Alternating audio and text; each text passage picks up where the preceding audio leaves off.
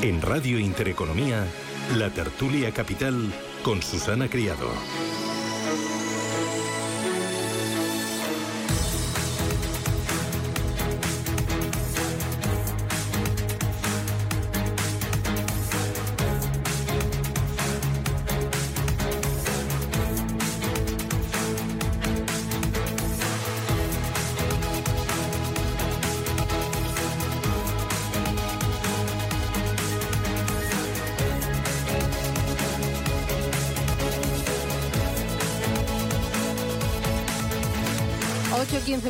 Mañana, este es Radio Intereconomía. Arranca nuestro tiempo de tertulia, este espacio que dedicamos al análisis, a la reflexión, hoy con el foco puesto en los mercados financieros. Me acompaña Patricia Arriaga. Patricia, ¿qué tal? Buenos días. Muy buenos días. Bienvenida, muy bien. Muchas gracias. ¿Qué tal tu fin de semana? Bueno, tranquilo. ¿Has hecho algo especial? Eh, yo creo que sí, comprarme un roscón de reyes. ¡Ay! Que lo vi el otro día en una y dije, no puedo esperar hasta, hasta los reyes. Entonces, yo soy adicta al roscón de reyes, lo, lo, confieso públicamente. Y además es que eh, debería de desestacionalizar ¿no? Sí. Qué maravilla. Sí, Así que, Aunque bueno, un poco peligroso. Tranquilidad y me he metido dos kilos. O sea, no, en fin, le vamos a hacer. Bueno, durante la semana te vas de un lado para otro eh, caminando y ya está. Patricia Arriaga, subdirectora general de Pictet Asset Management en Iberia y Latinoamérica. Álvaro Antón, ¿qué tal? Buenos días. Muy buenos días. ¿Y tú qué tal? Muy bien, fenomenal. Fin de semana muy tranquilo, también muy otoñal un poco menos navideño, castañas, castañas, castañas y pizza de casa, pero pero ¿Y la pizza qué la hace? Nosotros masa eh, eh, rayar el tomate. Pero tú también te pones ahí Hacemos competición. Ah, sí. Sí, ayer hicimos competición eh, mm. fundamentalmente madre contra la pequeña, contra Lucía la Oye, pues la próxima nos invitas y aquí nos tienes de jurado. Muy bien. Nada, Claro, eh, bueno, me Eso parece está hecho, bien. me parece bien. Álvaro Antón, Country Head para Iberia en Aberdeen. Eh, Rafael Aldama, ¿qué tal, Rafa? Buenos ¿Qué tal? días. ¿Cómo estás? ¿Y tú qué tal? Pues fenomenal, por continuar con la historia, pues yo también he hecho, he hecho pizza. No me digas eh, que eres sí, vamos a, vamos, exacto, Madre vamos, mía, a, ¿eh? vamos, a hacer una competición. Exacto, vamos a, entre las gestoras, competición de pizza. Bueno, algo, algo un poco más elaborado, ¿eh? Os tenéis que poner las pilas. No, lo de pizza me parece un poco, pues vale, para, para una primera edición, ¿no? Un primer ataque, vale, pero. Esto es que... con los niños, luego ya ah. cuando nos encerramos nosotros vale, solos creamos. Vale, porque tenéis aquí un jurado muy exigente, ¿verdad, Patricia? ¿No? Nosotros no nos conformamos con cualquier cosa. Bueno, Rafael Aldama es responsable de negocio institucional de DWS en España. Y me acompaña también Javier Villegas. Buenos días. ¿Qué tal, Susana? Buenos días. ¿Cuánto tiempo sin verte? Sí, ¿Sí? mucho viaje, tal? mucho viaje. Ah. Nada, todo, todo muy bien. Eh, fin de semana en el País Vasco, disfrutando mm. de la gente de allí, de la comida de allí, de los amigos de aquí también. Mm. Espectacular. Bueno, hoy os cogéis puente porque tenemos puente dentro de nada. Bueno, puente no, acueducto no. es el macro. Tú no, te quedas en Madrid. Yo me Yo quedo sí. en Madrid. ¿Tú dónde te vas? No lo puedo decir porque los niños no lo saben. Ah, vale, secreto. en el siguiente te lo cuento. Ah, bueno, ¿y vosotros, Álvaro? ¿Os quedéis o os vais? En principio nos, eh, nos iremos, algún día algún día nos tenemos que ir, porque ¿Es con ese acueducto, sí, sí, sí, sí, dando cole- eh, fiesta a los colegios, etcétera, etcétera. En, un- en nuestro caso, el viernes ese eh, nos toca venir, nos toca Mm. volver, eso seguro. Eh, pero algo algo al que buscar, o Galicia o, o Javea, son, eh, son los dos destinos eh, nacionales. O sea que. En que diciembre se ha quedado otro. sin días, ¿eh, Rafa? Efectivamente. A ver, yo, yo, yo me quedo, yo me quedo en Madrid porque he abusado demasiado en los demás puentes. y este me toca, me toca estar de guardia, me temo. Pone cara a pena. Oye, mercados, vamos a ponernos ya serios, después de ahí desengrasar un poco. Eh, ¿Cómo lo veis de cara...? Yo, yo pondría a foco en 2023 para que a ver si terminamos este, este año 2022, lo finiquitamos ya y, y no nos da pie a más sustos. Eh, ¿Qué os anima y qué os preocupa? Empieza tú, Patricia.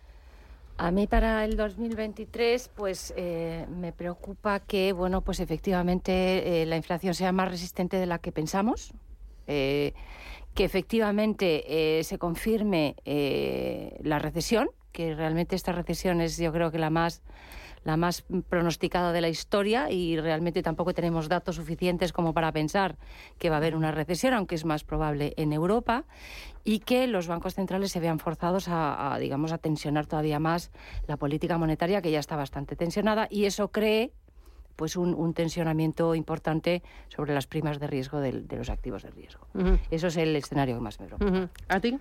Vamos a ver, eh, nosotros pensamos que el mercado es como una obra de teatro que tiene dos partes. Eh, una primera parte, que es en la que estamos ahora, donde hay unos datos de inflación eh, que son muy malos, donde los bancos centrales tienen unas políticas contractivas monetarias eh, importantes y los mercados, bueno, pues están sufriendo como estamos viendo este año.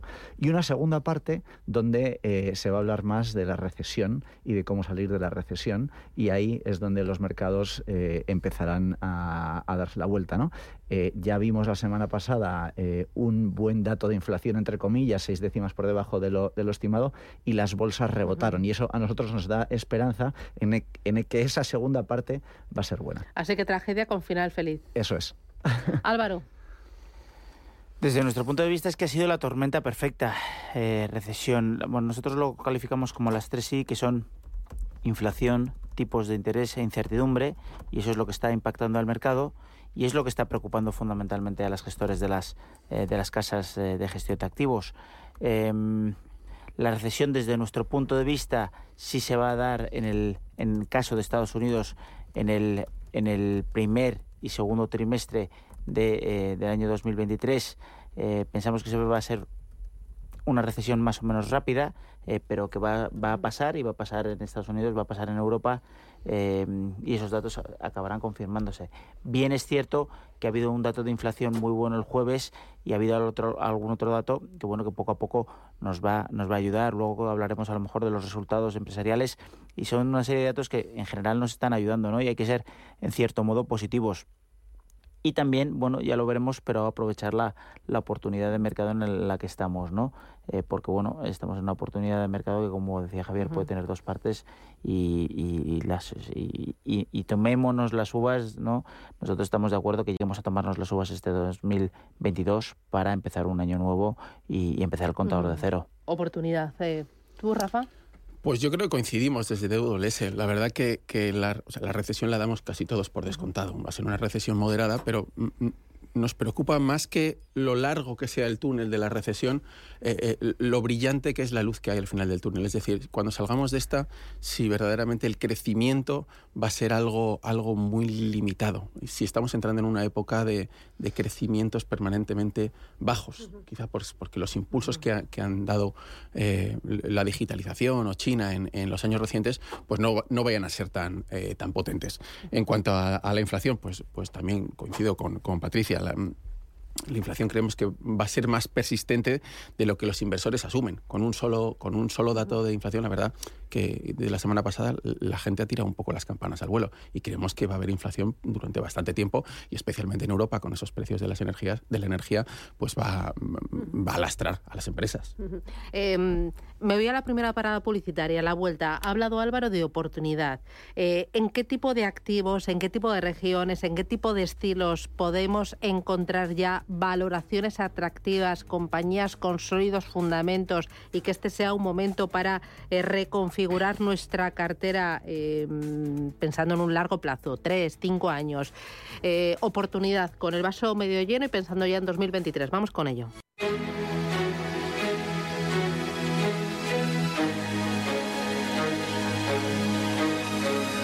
En Intereconomía, la tertulia capital. Con Patricia Arriaga, Javier Villegas, Álvaro Antón y Rafael Aldama. Oportunidades. Eh, vamos a empezar por renta fija. Ahí ya hay oportunidad. La renta fija ya es alternativa a la renta variable. Desde, nuestro punto de vista, desde el punto de vista de Aberdeen, eh, claramente eh, puede haber, o sea, puede haber una, o sea, puede haber caídas adicionales eh, de aquí a final de año, de aquí a los próximos meses, eh, pero desde luego nos parece un buen punto para empezar a, construir carteras. Eh, al final estamos viendo renta fija de mucha calidad, ya sea de gobiernos como el americano, gobiernos algunos europeos. Y, y, por supuesto crédito investment grade que nos está pagando eh, bueno, pues rentabilidades que no hemos visto en los últimos 10 años. Eh, bien es cierto que los tipos también están creciendo, ¿no? Pero estamos hablando de eh, 500, 400 puntos básicos de spread y que que la verdad es que bueno es una es un punto muy atractivo de entrada Em, además, venimos de unos años de mucha liquidez, de muchas provisiones y que eh, eligiendo las, eh, las compañías eh, bien, haciendo un, tu trabajo, haciendo un, un análisis bueno, bueno, pues eh, viendo calidad de las compañías, eh, desde nuestro punto de vista, sí pensamos que es un momento de empezar a construir carteras en esas partes donde, bueno, donde, bueno, puede haber algo de caída, ¿no? Pero, pero en el largo plazo, desde luego, pensamos que es un buen momento de entrada. Investment grade con foco en Europa. Investment grade con foco en Estados Unidos y en Europa. En Estados Unidos y en Europa, desde nuestro punto de vista, eh, los dos. Vosotros en DWS, por la parte de, de renta fija, ¿dónde veis oportunidad? Pues donde decías tú, fundamentalmente en investment grade en Europa. ¿Y, duraciones cortitas todavía? Eh, todavía sí. Eh, es verdad que, clientes y nosotros mismos estamos hablando de ir cogiendo poco a poco duración, pero como, como decía Álvaro, eh, hay que ir construyendo la cartera poco a poco. Tampoco en los cortos plazos de uno a tres meses, pues lo normal sería volver a ver volatilidades. ¿no? no vas a comprarte toda la renta fija ahora mismo. Explícanos por qué duraciones cortas. ¿Por qué el ahorrador debe eh, tener todavía cuidado con ese riesgo de duración y qué entendéis vosotros por duraciones cortas? A ver, porque verdaderamente si, si sucede, pues como pasó a finales de septiembre, que hay unos movimientos muy bruscos, una, ampliación muy, muy grande eh, en, tipos, en crédito, si tienes duraciones más largas vas a sufrir mucho más. Y, verdaderamente el, cliente, el inversor tradicional en, en renta fija, pues ya ha tenido bastantes sustos este año, ha tenido un, año verdaderamente aciago. Entonces, creemos que sí que es momento para ir cogiendo duraciones un poco más largas, eh, pero, pero con, mesura y, poco a poco. ¿Y poniendo el foco en high yield o en emergentes? O... Mm, Todavía eh, nosotros pensamos que es eh, pronto, o sea, coincido con, Rafa y con, y con Álvaro, hay que ser conservadores todavía, cautelosos, la renta fija dentro de las carteras es la que nos aguanta cuando, hay, cuando hay volatilidad. Y ahora, como decía Patricia, el gran problema puede seguir siendo esa inflación y puede que la inflación sea mayor de lo que se estima. Ahora mismo se estima que la inflación eh, a dos años está en el 2%, pero nosotros pensamos que eso es demasiado optimista. Entonces, eso va a generar volatilidad y nosotros renta fija europea, corto plazo y de calidad. ¿Vosotros también? Nosotros también, la verdad, somos a corto plazo, desde luego todavía no estamos muy positivos, salvo en deuda gubernamental americana, ahí sí con la duración que, que lleve el 10 años. Eh, lo demás no nos parece claro porque como todavía estamos pendientes de revisiones de beneficios y detrás de incluso el investment grade hay compañías cuyos beneficios se van a revisar, podemos ver un pequeño tensionamiento a corto plazo. Pero es verdad que para el que tiene una ponderación pequeña en renta fija, desde luego hay oportunidades, claro que sí. No, por puntualizar un par de temas, o sea, cuando estamos hablando de duraciones eh, cortas o medias o largas, estamos hablando de investment grade europeo aproximadamente 4, 4,5 años aproximadamente, eh, por supuesto dándole la, la, la, la, oportunidad al gestor de estar un poco más largo menos largo que el índice, pero bueno, el índice está en aproximadamente eso, 4,5 años y estamos allá hablando de unos yields de aproximadamente el 5, 4,5, 5%, que son yields que, vamos, como decíamos, no hemos visto durante mucho tiempo. Y respecto a lo que decía Javier, high yield, pues hombre, si estás buscando high yield de mucha calidad, etcétera, etcétera, en el caso europeo, y, es, y la realidad es que hemos tenido el gestor justo la semana pasada, es importante decir que estamos hablando de yields de aproximadamente el 10%, con unas duraciones de tres años y medio, es decir, esos son duraciones más cortas. Y, em, y bueno, hay un tema que puede ser de las de los puntos positivos que veíamos antes y es que las refinanciaciones de las compañías high yield en Europa fundamentalmente no vienen hasta 2026. La verdad es que las compañías han estado listas estos últimos años y lo que han, hecho es refinanciarse a tipos más bajos, incluso tipos fijos en algunos casos, eh, y bueno, y ahora pues tienen una cierta tranquilidad desde un punto de vista de balance, con lo cual lo que más nos preocupa y un poco lo que venía diciendo Javier y Patricia es esos downgrades eh, de, compañías, esos impagos, esos defaults que llaman em, de, las compañías y eso es lo que nos puede traer más volatilidad. Pero desde nuestro punto de vista, eh, eh, volviendo a la calidad, etcétera, etcétera, podemos tener, podemos tener un 2023 quizá algo más tranquilo de lo que de lo que todos estimamos. Por la parte de renta variable, ¿alguna temática de inversión, estilo, tipo de compañía? Nosotros a corto plazo estamos bastante neutrales, salvo en, deuda japonesa, en renta variable japonesa, pero a medio plazo yo creo que efectivamente, teniendo en cuenta que en los últimos 12 meses la prima de riesgo de muchísimas temáticas, precisamente en ese cambio de growth a value, ¿no? Pues nosotros pensamos que si no hay crecimiento, ¿no? La gente va a buscar en determinadas compañías ese crecimiento de beneficios más visible. Y eso nos aboca directamente a temáticas y inversión temática a medio plazo. Para nosotros, las tres grandes vemos salud, vemos robótica y vemos energías limpias de cara a que esa transición energética se va a efectuar, hay que financiarla y la regulación y la conciencia del inversor va a apoyar los flujos hacia ese tipo de temáticas. Javier. Pues nosotros desde Franklin Templeton quizás eh, destacar tres temáticas, eh, infraestructuras, eh, cambio climático y tecnología. Infraestructuras, porque es lo que está en la agenda de todos los gobiernos, el foco está en hacer una transición energética, en que los países sean energéticamente independientes y eso requiere una inversión muy fuerte que con la deuda que tienen los países no lo pueden enfrentar solamente los gobiernos y tenemos que ser los inversores privados los que apoyemos el desarrollo de esas infraestructuras. ¿Son ideas de inversión con más sesgo a gran compañía? O, también eh, pequeñas y medianas que este año están sufriendo de lo lindo? Claro, hay, hay, hay es una combinación de, todas, efectivamente. Entonces, bueno, pues algunas por precio están más atractivas eh, en, la parte medianas y, pequeñas, pero hay muchas que son grandes compañías, sobre todo en, infraestructuras. ¿no? Y luego la otra idea de cambio climático, o sea, los gobiernos están luchando contra el cambio climático y también es algo que favorecemos. Y luego tecnología, que decía antes Patricia, ha sido de lo más castigado este año. Hemos visto caídas desde el pico del 50% del, del Nasdaq y ahí pensamos que las valoraciones ahora mismo son muy atractivas. Por nuestro lado también permanecemos defensivos, la verdad. Eh, el, sector salud que han citado mis, mis compañeros nos sigue pareciendo atractivo, aunque está caro, porque todo el mundo está, está acudiendo a él. Em, por otra parte, eh, a corto plazo estamos bastante neutrales. Quizá eh, con una convicción no muy exagerada, eh, estaríamos algo más positivos en el Eurostock 600, quizá en emergentes, pero lo que estamos viendo es que a un año sí que tienen potencial las bolsas, pero ahora siguen demasiadas preguntas en el aire por temáticas, a lo mejor eh, vamos a darle un, tinte, pero sí es la desglobalización, que entonces estaríamos en smaller companies. han sufrido muchísimo, bien es cierto, y además lo que pasa es que sí que son las primeras que junto con el investment grade corporativo salen de forma positiva eh, con la recesión, eh, son más flexibles contra subidas de tipos de interés e inflación y históricamente eh, lo han hecho bien.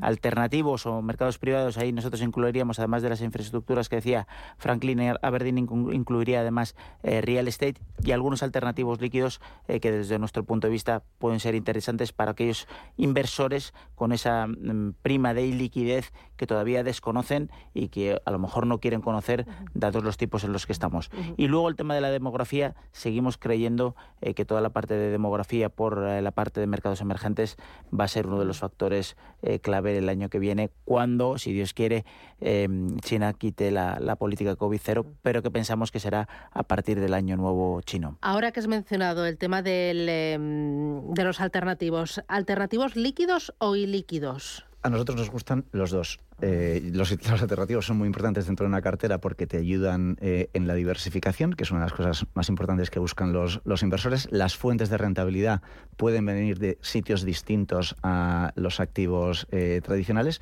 y además ayudan a que la volatilidad sea más, más baja. Si tienes mayor liquidez o necesitas más liquidez, hay alternativos líquidos que son muy atractivos y si tienes un horizonte temporal de, más largo plazo y no te importa no tener esa liquidez, pues también hay oportunidades buenas en deuda privada, en infraestructuras.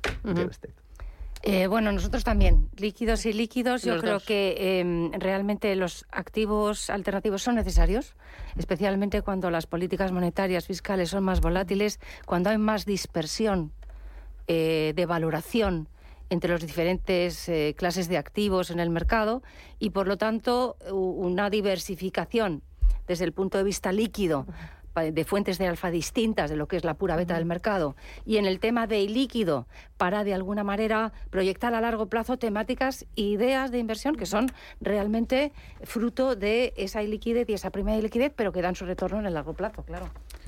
Nosotros tanto líquidos como ilíquidos. Lo que pasa es que van a cumplir una función diferente. Aquí, cuando hablamos de los eh, ilíquidos, estamos hablando de infraestructuras.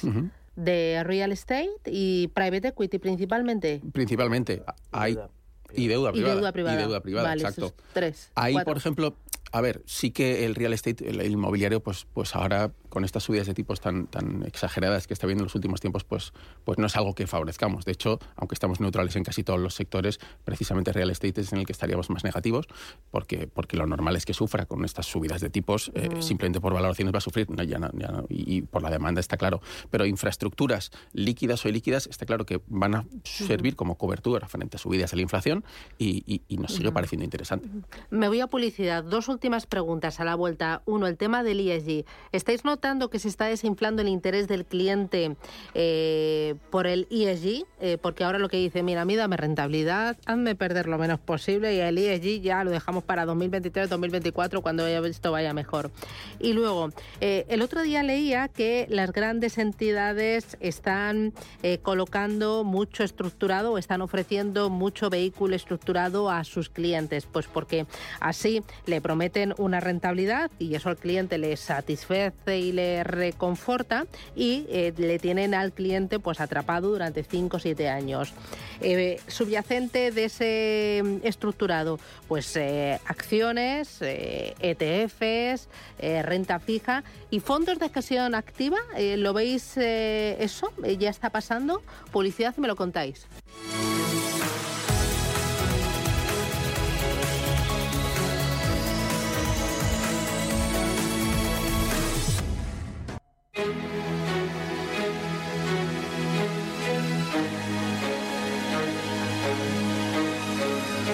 En Intereconomía, la tertulia capital. Bueno, que ya tenemos debate con Patricia Arriaga, con Javier Villegas, con Álvaro Antón y con Rafael Aldama. Bueno, lo de los estructurados, está, eh, ¿tú crees que mm, va a volver fuerte el tema de los estructurados? ¿Que eh, las grandes entidades están en ello ya?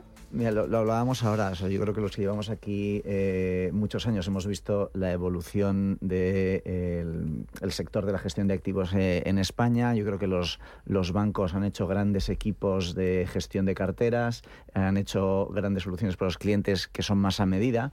Entonces, bueno, pues eh, esto es algo que existió en su momento, que está favorecido por unos tipos de interés más altos, pero yo creo que los servicios que dan ahora de alta calidad de gestión de carteras los, bancos van a seguir siendo el, el como digamos, el, el, servicio o el producto más eh, mejor ¿no? que, van a, que van a ofrecer. Y bueno, pues sí, habrá clientes que quieran cosas más certeras eh, con un tiempo... O estructurados de mayor calidad que como subyacente tenga un fondo de gestión activa, Patricia. Eh, bueno, sí, pero eso existe ya, independientemente de los tipos y la subida de tipos. O sea, quiero decirte, pues hay un link donde tienes productos dentro, donde se hace una gestión activa, fiscalmente son interesantes. O sea, eh, quiero decirte, yo no lo veo como una tendencia, aunque entiendo que los bancos aprovechen la situación de liquidez excesiva que tienen muchos clientes en cartera para tener de nuevo esa remuneración de balance y que lo repercutan al cliente final, sea en, una, en, en un producto estructurado o en un depósito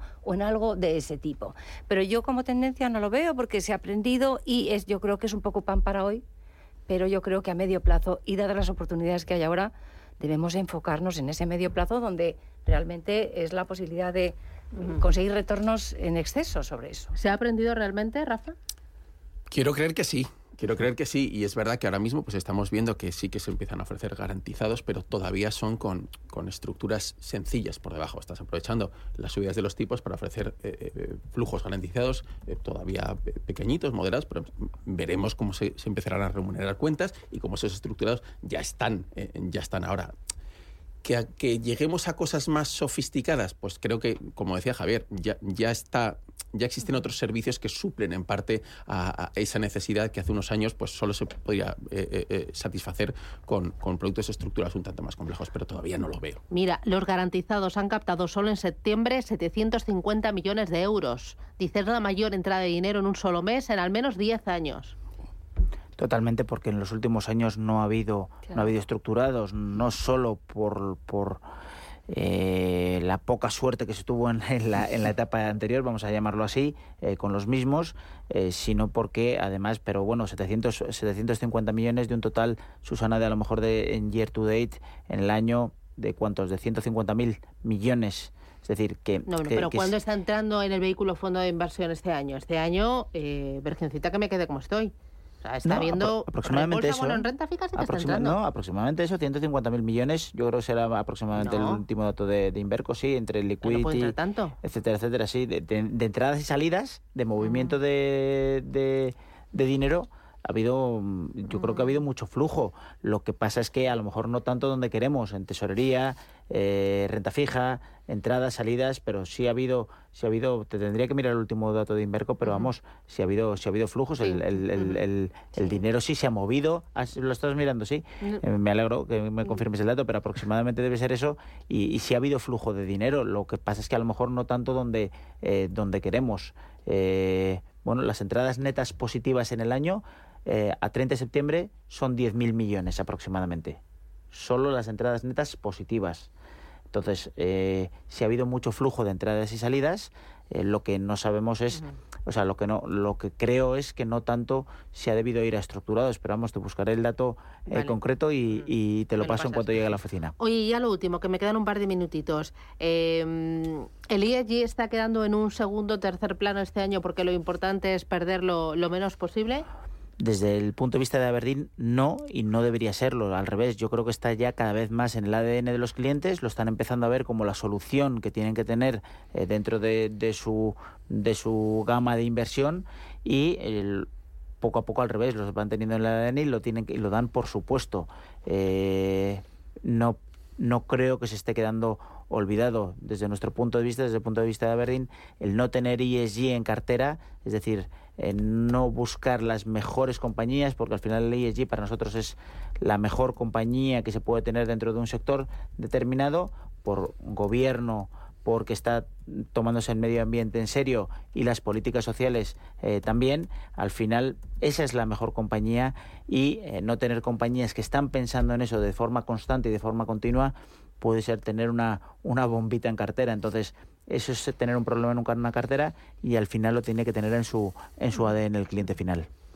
Pues fíjate, yo creía que, que sí que, que, que iba a sufrir. Es decir, ha sido un mal año publicitariamente para, la, para, para el ESG, que, que es lo que ha tirado, materias primas, energía. Entonces, cre- creí que iba a ser un, un- mal año para, para el SG y sin embargo lo que, lo que estamos viendo al hablar con los distribuidores de nuestros productos, los bancos, es que ahora que tienen que obligatoriamente preguntar a sus, a sus clientes por sus inquietudes y por si quieren inversiones sostenibles, lo que nos han transmitido es que sí que la gente incluso les está sorprendiendo a ellos el nivel de exigencia ESG. Es decir, están pidiendo más de lo que los propios distribuidores esperaban. Yo creo que lo que ha habido es un paso atrás a la hora de evitar riesgos reputacionales. Es decir, nos hemos tirado, la legislación ha sido muy invasiva, eh, nos hemos tirado todos a esa piscina y yo creo que lo que ha habido es un poco, vamos a ver efectivamente cómo vamos a invertir, cómo vamos a canalizar este dinero, vamos a ver si somos realmente ESG y qué podemos aportar y ahí sí que ha habido, yo creo, desde el punto de vista del producto y también desde el punto de vista de la marca que hay detrás. Javier Broche de Oro. Yo creo que sí, eh, y no solo ESG, sino que hay que ir más allá de ESG eh, y pensar eh, en la transición que tienen que hacer tanto las compañías como los gobiernos en, en ir a buscar un mundo más sostenible. O sea, esto es una tendencia de largo plazo que va a estar aquí para Muy quedarse. bien, pues Javier Villegas desde Franklin Templeton, Patricia Arriaga desde Pictet Asset Management, Álvaro Antón desde Aberdeen y Rafael Aldama desde DWS. Un placer. Gracias y a por el lunes. Feliz semana. ello. Adiós. Gracias, hasta luego. Chao.